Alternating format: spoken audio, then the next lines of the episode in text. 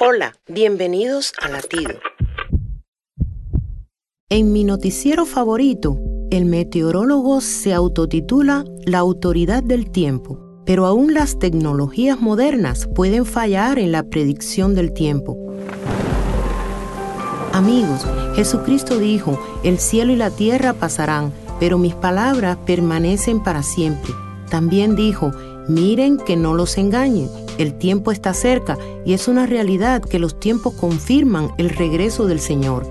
Aun cuando el día y la hora nadie lo sabe, solo el Padre, de la misma manera, Jesucristo ha ofrecido una vez para que los pecados sean perdonados. Él volverá otra vez, pero no para morir por los pecados, sino para salvar a todos los que esperamos su venida. Su palabra es la verdadera autoridad del tiempo. Latido les llega a través del ejército de salvación.